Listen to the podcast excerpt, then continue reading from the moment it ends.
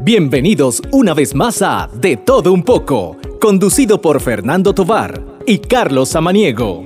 De Todo Un poco por Radio Hogar. Iniciamos. ¿Qué tal amigos? Bienvenidos una semana más a De Todo Un poco. Gracias por seguirnos en nuestras redes arroba de todo un poco live. ¿Qué tal Carlos? ¿Cómo te va? ¿Qué tal Fernando? Feliz de estar aquí otra vez más en este programa de Todo Un poco en Radio Hogar le recordamos a todos seguirnos en nuestras redes sociales como arroba de todo un poco live en Instagram, también en, en YouTube como de todo un poco y por supuesto en Spotify en el podcast de todo un poco. Ahí podrán escuchar todos nuestros programas, los programas anteriores que hay ahí de espiritualidad, de familia, de deporte, de todo un poco. ¿Verdad, Fernando? Yo tengo ganas de repetir los programas en radio, pero usted no me deja porque dice que Porque no, porque, porque ahora cada vez la gente está escuchando y viendo más el programa, pero bueno, los anteriores también son muy buenos. Pero bueno, Vamos, vamos a ver. ¿Qué tenemos hoy, Carlos? Usted tiene que hacer a la invitada especial presentarla como una reina, por favor. ¿Cómo no, cómo no, cómo no? Hoy nuestra invitada especial, bueno, va a contextualizar un poquito. Eh, la semana pasada, y bueno, eh, desde hace ya varias semanas, venimos viendo el tema del de, eh, emprendimiento, de la reactivación económica y la semana pasada ya se aprobó, al menos en la asamblea, la ley de emprendimiento. Entonces queremos saber qué es esto porque, bueno, nos llega como quien dice, como anillo al dedo este tema y por supuesto tenemos como invitada especial a nuestra abogada Patricia Quintero de Tobar. ¿Cómo estás Patricia? Bienvenida. Muy bien, Carlos, muchas gracias. Aquí contenta de compartir con ustedes este ratito y poder compartir mis conocimientos con todos aquellos que, que tienen sus dudas. Excelente. Patricia, mira, vamos a empezar. Eh, primero, investigando un poquito, vemos que la fecha de presentación fue en agosto del 2019. Explícanos si ya esto ya es ley, esto ya está activo, la gente ya puede utilizar esto. Un poco sobre ese contexto, por favor. Ok, este es un proyecto de ley que ya fue aprobado en tercer debate en la Asamblea. Esto tiene que ser promulgado y sancionado por el presidente para que sea ley de la República. Esta ley busca incentivar los emprendimientos y crear sociedades de emprendimiento. Pati, pero ¿qué es eso de sociedades de emprendimiento? Ok, sociedades de emprendimiento es parte de una figura nueva que se crea a través de una personalidad jurídica. Es que de uno a cinco emprendedores creamos una sociedad. Es muy parecido a la sociedad anónima pero en esta eh, son personas naturales que se unen, crean un emprendimiento y trabajan igualmente bajo las mismas reglas, un pacto.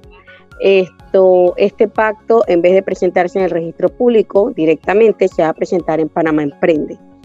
Pero realmente es una unión de varios emprendedores que crean una persona jurídica a través de esta figura y que tiene responsabilidades fiscales, tributarias, responsabilidades laborales, igual que cualquier otra sociedad. Y esa, eh, claro, ¿y cuál sería el beneficio? O sea, ¿por qué no sigo registrándome como sociedad anónima? ¿Por qué lo haría como sociedad de emprendimiento? Sí, y, agrego ahí, y agrego ahí el valor de sociedad anónima, bueno, entiendo que es un poco más alto, ¿no? Pero la tasa única cuesta 250 dólares, 250 al año. O sea, ¿hay alguna diferencia en estos valores?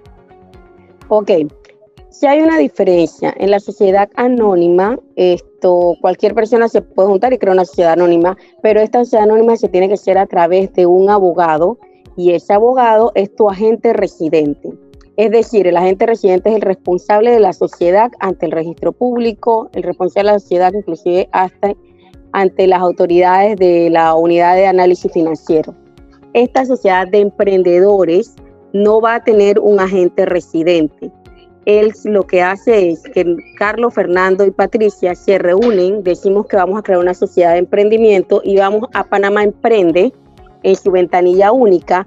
Y en Panamá Emprende decimos, ok, estos son nuestros números de cédulas, este es nuestro pacto. Y con esto nosotros vamos a presentarnos ante eh, la institución que es el Ministerio de Comercio e Industria y entonces hacemos nuestro registro.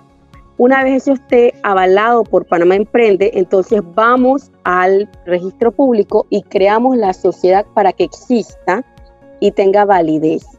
Una vez creado esto, tiene una serie de incentivos.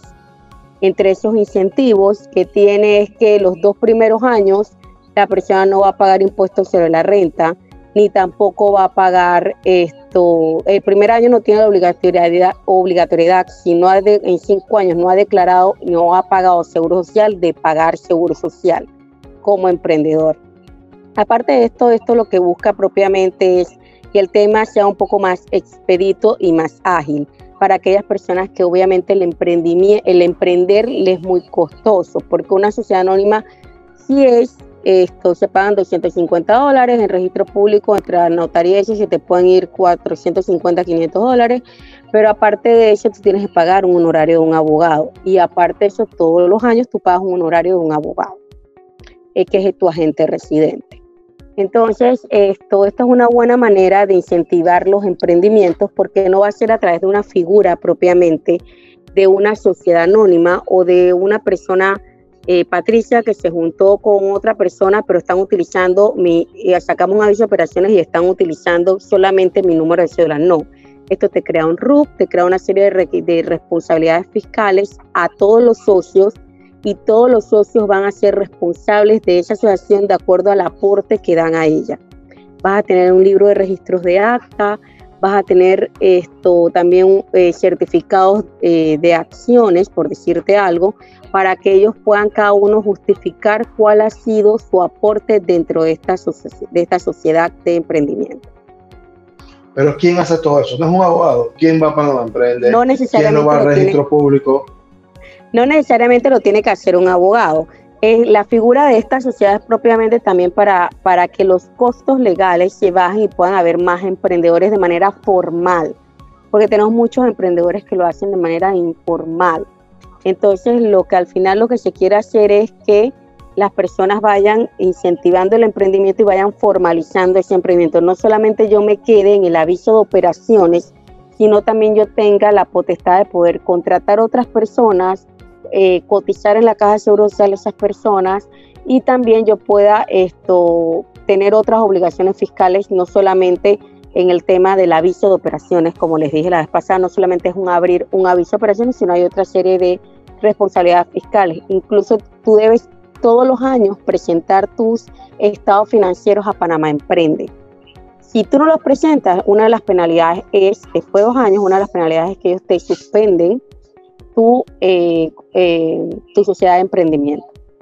Eh, no necesariamente un abogado tiene que hacer esto, uno puede ir a notaría porque el pacto inclusive lo van a tener en una sección que es una ventanilla única en Panamá Emprende y uno con eso lo va llenando y lo va presentando de manera virtual.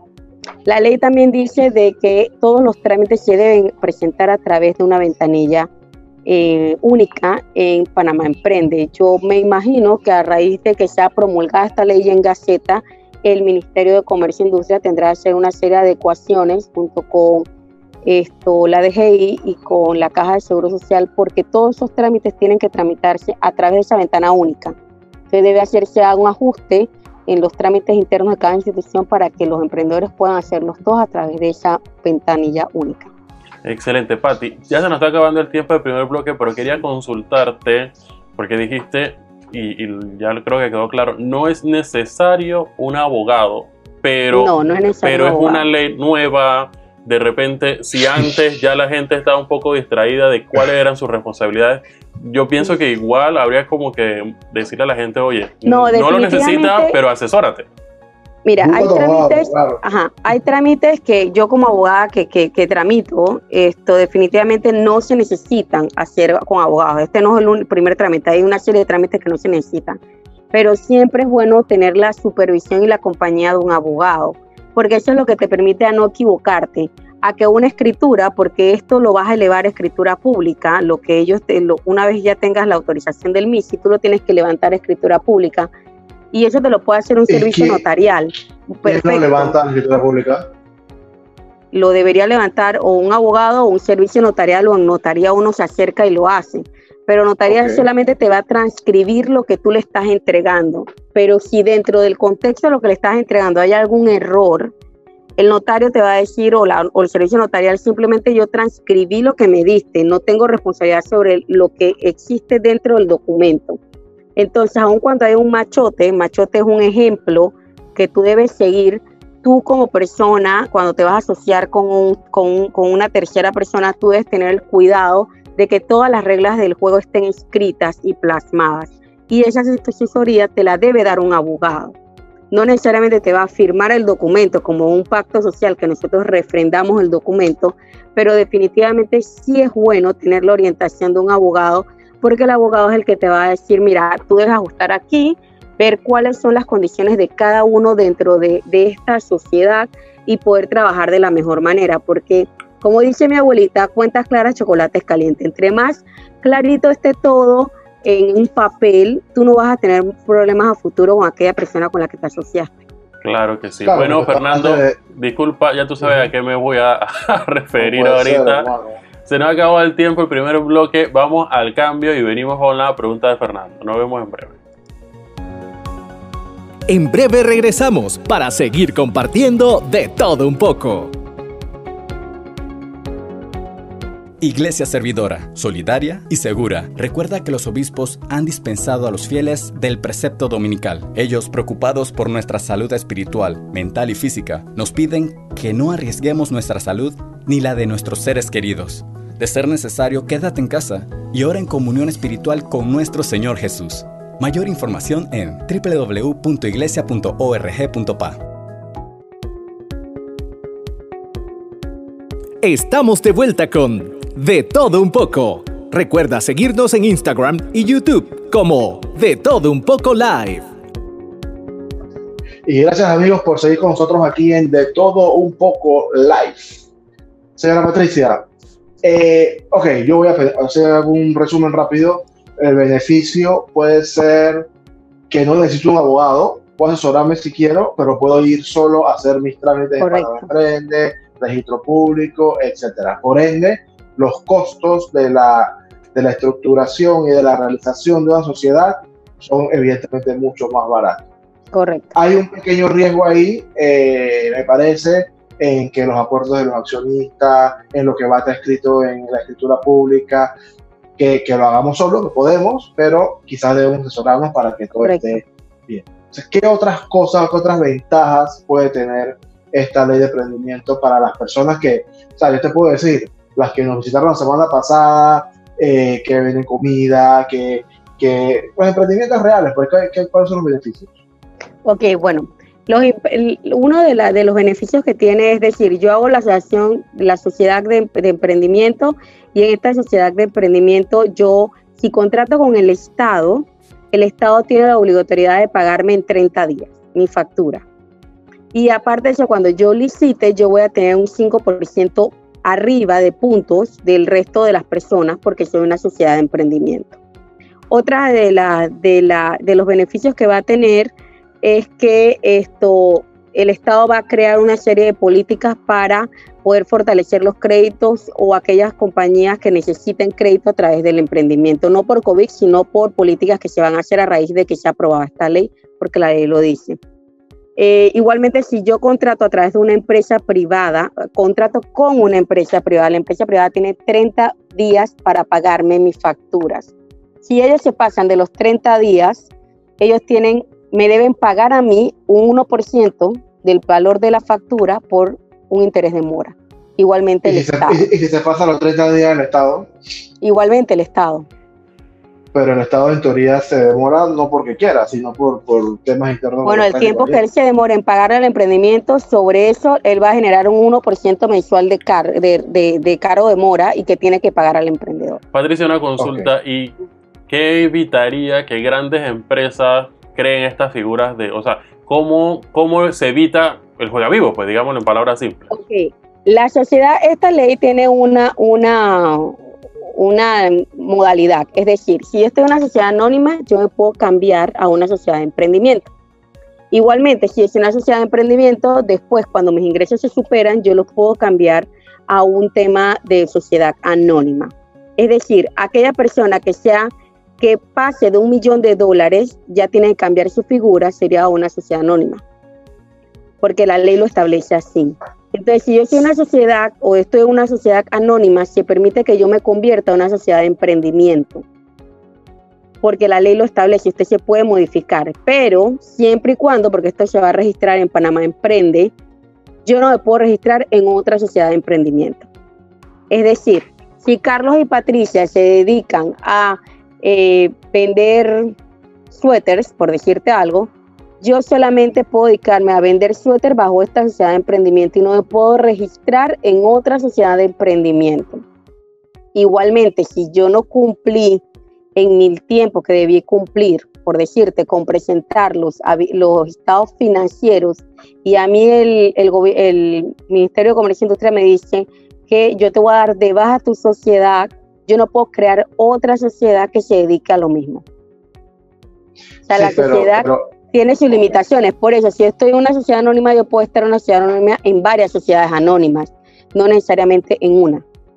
Y, los avisos de operaciones de persona natural, ¿puedo tener varios también o puedo solamente uno? No, es que tú puedes tener un aviso de operaciones, pero tú creas una sociedad de emprendimiento. Si tú entras a esta sociedad de emprendimiento, tú estás en la sociedad de emprendimiento. Es decir, tú puedes tener cinco avisos de operaciones de cinco personas distintos y ellos crearon esta sociedad de emprendimiento. Ya nosotros nos unimos y nosotros cuando nos unimos solamente trabajamos en esta sociedad de emprendimiento creas un RUC a través de la ciudad de emprendimiento. Tú puedes tener un aviso de operaciones distinto, pero no puedes estar dentro de la sociedad de emprendimiento. No sé si me expliqué. Carlos.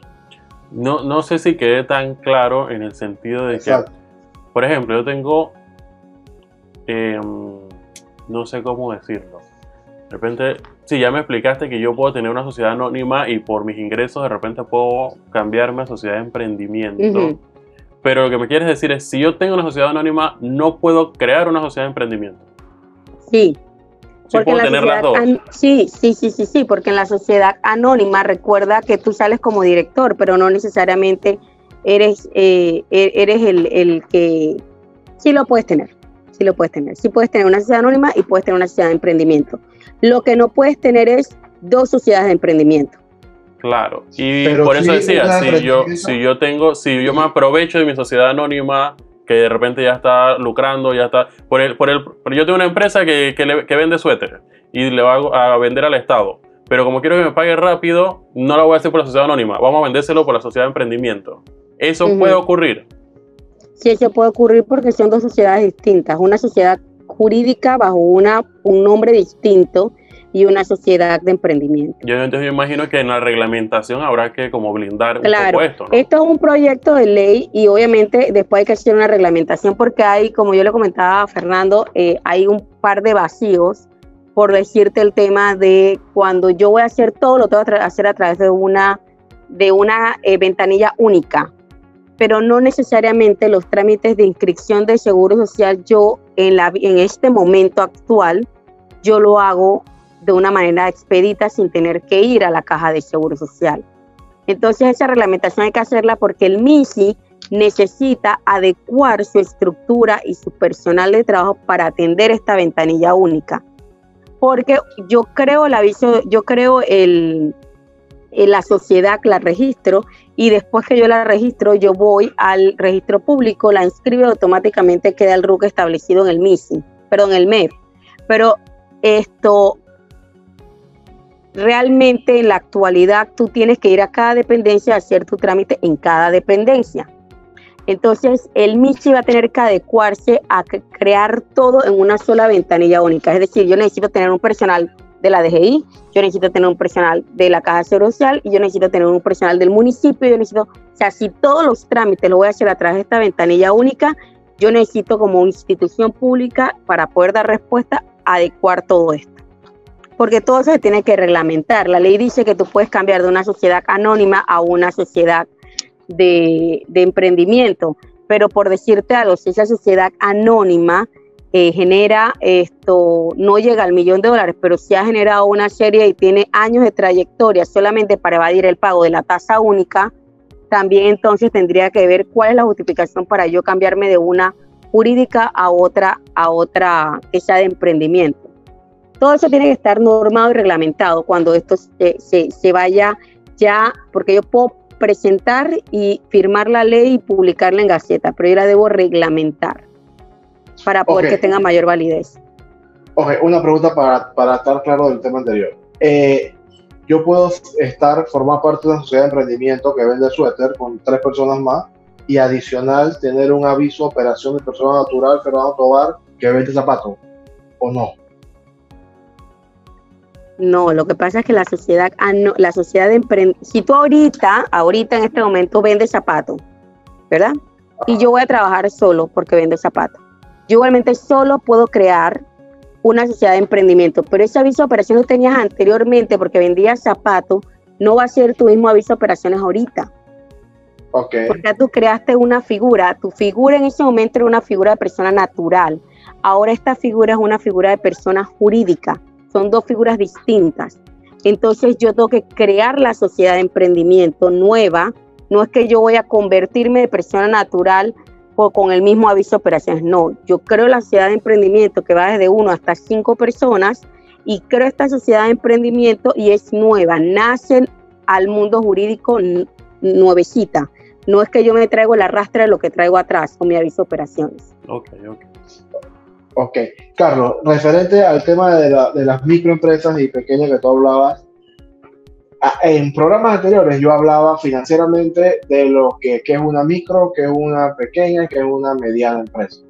Pero ahora eso en Panamá se pierde un poquito porque la ley te habla claramente y te dice que las micro en esta ley son reconocidas empresas que venden hasta 250 mil dólares anuales. Por año. Por año anuales, ¿no? Y las pequeñas empresas hasta un millón. Entonces, por eso lo, que tú dices de, que este tipo de empresas medianas, pequeñas y micro, en teoría pueden generar negocio con el Estado, pero no debería ser de montos tan altos, ¿no? Como, como los otros que se conocen por, por al ser micro o, pequeñas, ¿no? Correcto. Y, y, y, vale eh, eh, agatar algo, eh, profundizar algo. Esta sociedad tiene una estructura y esa estructura esto, es una asamblea de socios y un administrador de sociedad. Para decir, la, la asamblea de socios, hacer la correlación para que tenga, la gente de repente lo pueda entender un poquito mejor, es aquella, eh, son los accionistas, es decir, la junta de accionistas. Y los, eh, los administradores de sociedad es el representante legal como van a ver, pueden haber de una sola persona o pueden haber de cinco personas, esos cinco socios designan a un representante legal y ese representante legal es el administrador. A diferencia de la sociedad anónima, que yo tengo una junta directiva y ya por ley mi representante legal es el presidente de la sociedad. Ok, ok, eso es datos interesantes. Ahora, ahora que repetiste, eh, ¿yo puedo crear una sociedad de emprendimiento yo solo? Sí, una sola sociedad, solamente es de uno a cinco, no pueden ser más de cinco. Es decir, si Fernando vende guitarras, Carlos da, eh, eh, produce toda la parte musical y yo pongo las luces, nosotros pudiéramos hacer un emprendimiento. Pero no es que yo me voy a traer los tres avisos de operaciones y los tres avisos de operaciones van a estar en ese mismo emprendimiento. No. Se crea un nuevo aviso de operaciones, un nuevo folio, que es lo que te da el RU cuando se inscribe en el registro público. Y tú generas entonces desde ahí una nueva responsabilidad fiscal y tributaria. No es que tú te traes tu responsabilidad tributaria de tus avisos de operaciones anteriores. Ahora, hay que decirlo, no es que yo voy a crear este aviso de emprendimiento, este esta sociedad de emprendimiento porque yo tengo problemas tributarios con y le debo al Estado con mi aviso de operaciones anterior. Si usted va a hacer eso, usted debe ponerse al día con su aviso de operaciones, pagar los impuestos que tiene y darle de baja al aviso de operaciones existente. Dejar de, o sea, de eh, desvincularse al, al municipio donde usted está inscrito, usted presenta ya en el municipio que ya esa empresa no va a operar y usted cierra eso y crea una empresa nueva. Claro, para evitar tributar doble, ¿no? Exactamente, para evitar tributar doble porque siempre te van a seguir saliendo todos los, tributos del municipio, todos los tributos que tengas que generar y vas a tener entonces que presentar una declaración por tu persona natural y otra por el por el, por, por este emprendi por esta sociedad de emprendimiento. Entonces lo ideal es si voy a voy a aprovechar lo que me permite la sociedad de emprendimiento, entonces yo debo ponerme al día en mi aviso de operaciones de persona natural o si me voy a asociar con otros, ponernos todos al día y estar todo bien, darle baja a esos avisos de operaciones y aprovechar esta nueva figura que me da y que nos va a dar a todos los que vayan a utilizarla una, eh, un beneficio fiscal.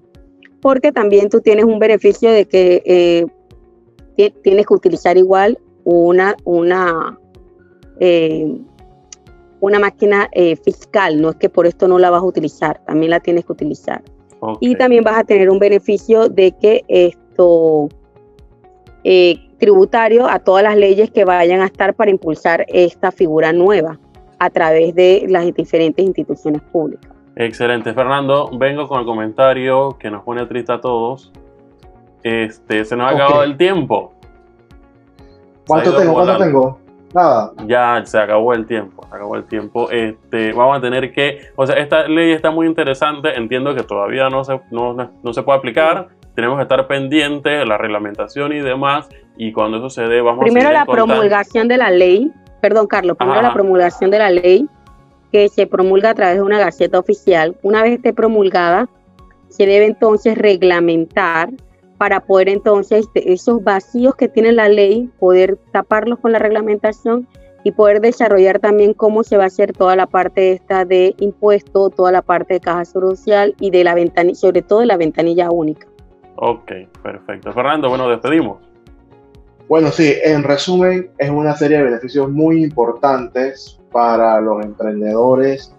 Tienen exoneración de la visa operación, de la tasa única registral, extensión de las tasas municipales, no están obligados a utilizar la ley en temas de inspectoras fiscales, entre muchas otras cosas más que tienen, pero por cuatro años, según lo que... Lo que Correcto, por cuatro años. Bajo la premisa de que en cuatro años ya es un, negocio que ya va estabilizándose financieramente y va a poder de alguna manera eh, eh, eh, pagar estos emolumentos al Estado.